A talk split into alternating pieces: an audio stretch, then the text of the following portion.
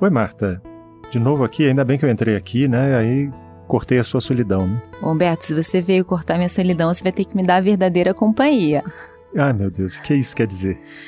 Pois é, Nietzsche dizia, né, que a solidão não tem nada a ver com a presença ou a ausência de pessoas e que ele detestava quem roubava a solidão dele sem dar em troca nenhuma verdadeira companhia. Quer dizer, eu tô roubando sua, seu direito à solidão. Não, mas você me dá a verdadeira companhia. Ainda bem. Mas essa solidão também tem vários aspectos, não tem?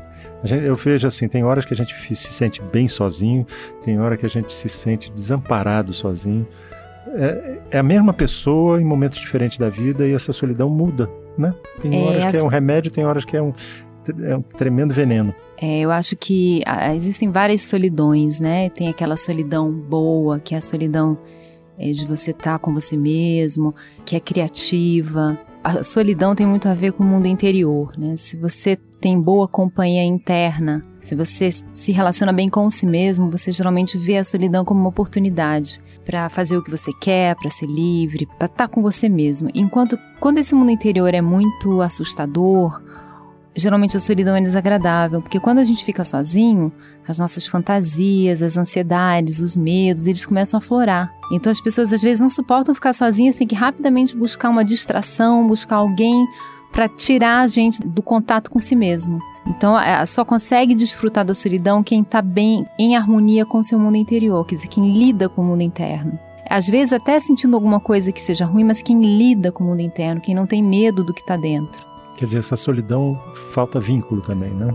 Até assim, eu acho que tem essa solidão boa, né? Essa solidão de poder estar tá com si mesmo, né? Hum. E se você parar para pensar, todas as coisas, atividades, é, ler, ouvir boa música, escrever, rezar, refletir, meditar são coisas que a gente faz em solidão. Então a solidão é uma grande oportunidade. E todo mundo precisa de solidão para pensar no que viveu, para fazer uma reflexão, para entrar em contato com si mesmo, né? Tem uma pesquisa inglesa hum. interessante que fala eles fizeram uma pesquisa sobre o descanso e viram que a coisa não há nada que descanse mais uma pessoa do que ficar sozinha. Não, é interessante isso que você está falando, porque o sono também é uma coisa importante, né? É o momento em que o cérebro se organiza. É, as memórias ele aproveita algumas, outras ele descarta, ele, ele vai descartando. É, é, mais ou menos esse processo também, é, né? E sono, é um processo solitário, né? É, eu acho que o sono ainda tem uma coisa mais radical, porque no sono você se desliga da realidade do mundo externo para entrar totalmente para dentro de você, né? Na solidão, a gente ainda está com os objetos é, presentes, né? Então, você tem. É, os seus vínculos estão presentes, mas não estão fisicamente presentes, eles estão dentro de você. Então, é, diz que não gostar de estar sozinho tem muito a ver com estar em má companhia, vamos dizer assim, interna, né? Agora, tem a solidão que é a solidão de falta de, de vínculos de qualidade, né? não ter relacionamentos que validam, que tem boa comunicação, que tem qualidade. E existe aquela solidão mesmo de não ter ninguém, né? Não, é porque você falando assim, eu, eu lembrei de uma coisa. Hum. Às vezes as pessoas contabilizam o número de amigos na rede social e, na verdade, ele não tem vínculo, né? A pessoa, apesar de tudo, ainda se sente solitária, ainda precisa dizer que tem não sei quantos mil amigos e na verdade não tem ninguém. É verdade. Você sabe que impressiona muito no consultório a quantidade de queixas que a gente tem, como as pessoas sentem solidão, como é comum a queixa da solidão. E às vezes é uma pessoa que, que aparentemente ela está entrosada, ela tem vários contatos, ela está nas redes sociais ela se sente muito sozinha, porque ela falta para ela uma relação em que ela se sente realmente vista, ouvida, importante, é, validada pelo que ela é. Talvez essa, até essa sociedade de muita imagem, as pessoas uhum. têm muito contato, fazem muito, trocam muita informação, mas tem pouca autenticidade na, no contato. Então, é, muitas vezes isso causa solidão também, né? Existe a solidão. A pessoa fica meio sem rumo, né? Porque ela, ela, tem que mostrar sempre uma coisa que ela não é. São contatos que não são autênticos, né?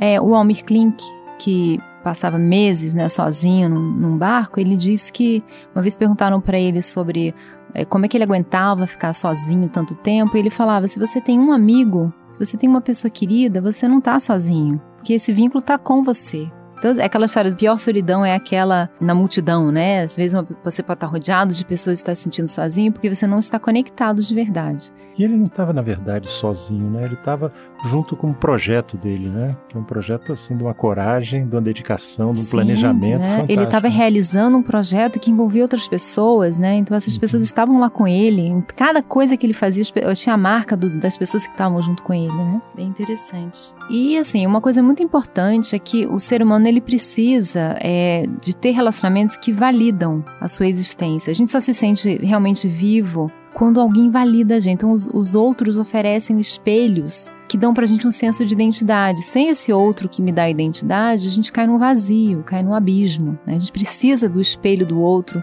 que valida a gente o tempo todo, né? Então isso tem, é, a gente precisa desse olhar, mas não é que você precisa estar o tempo todo rodeado de pessoas. E você pode estar rodeado de pessoas e não ter esse olhar que valida, né? Não, Essa que é a questão. E um olhar carinhoso também, né? Você... Um olhar amoroso, é, você importa, né? É, mas é... é... isso, o olhar que valida é isso, né? É. Eu, eu tô te vendo, eu te reconheço, você é importante, é isso, é um olhar cuidadoso. Não, eu tô falando isso porque às vezes quando a gente fala de olhar é, pros do outro, é a crítica, né? Será que você está na moda? Será que você está vestido direito? Será que seu cabelo está tá de acordo com que o padrão? E a pessoa olhar de aceitação, é, né? Pois é, ela de precisa aceitação. de um olhar de olhar de amor, né? Na é. verdade. É verdade. Ver além da aparência, né? Porque nós estamos vivendo uma época de muita aparência, né? Ver além da aparência é uma coisa importante. É verdade. Você sabe a história do patinho feio? É uma história é. que fala muito de solidão e de exílio, né? Porque uhum. o, o, o cisnezinho lá, o jovem cisne, ele tá entre patos, né? Então ele não, ele não se adapta, ele não é reconhecido, ele não se integra, depois ele sai, ele foge, né? Ele é rejeitado até pela mãe pata, né? Ele sai, ele encontra gansos e também não se acerta. Aí ele vai parar na casa de uma velha que tem um gato e tem uma galinha, ele também não se acerta com o gato, não se acerta com a galinha, até que ele foge, tá no inverno, ele fica até preso no gelo, ele vê uns uns cisnes voando alto, e na hora que ele vê aqueles pássaros, na mesma hora ele sente alguma coisa, esquenta o coração, ele fala: é ali, é que eles são iguais, eles e na hora que ele encontra os cisnes, imediatamente os cisnes reconhecem ele, né? Porque ali ele encontrou a turma dele. E às vezes as pessoas se sentem sem a minha turma, né? Às vezes até na própria família não se identificam, não se sentem pertencentes àquela família. Parece que não, não encaixa, não pensa do mesmo jeito, não sente do mesmo jeito. O patinho feio é, é como se o preço de você buscar aquele grupo de verdade de pessoas que te entendem é a solidão, né? Uma momentânea solidão e até que você chega lá. É, o Patinho fez assim, na hora que ele encontra o cisne, ele se sente validado, ele se sente acolhido, né? Uhum. É, é, isso aí. É bem isso mesmo. Tá ótimo, é. Marta. Chegou meu andar, eu tô descendo aqui. Que bom conversar com você. Tá bom, um abraço, Humberto. Você ouviu Conversa de Elevador com Humberto Martins e a psicóloga Marta Vieira.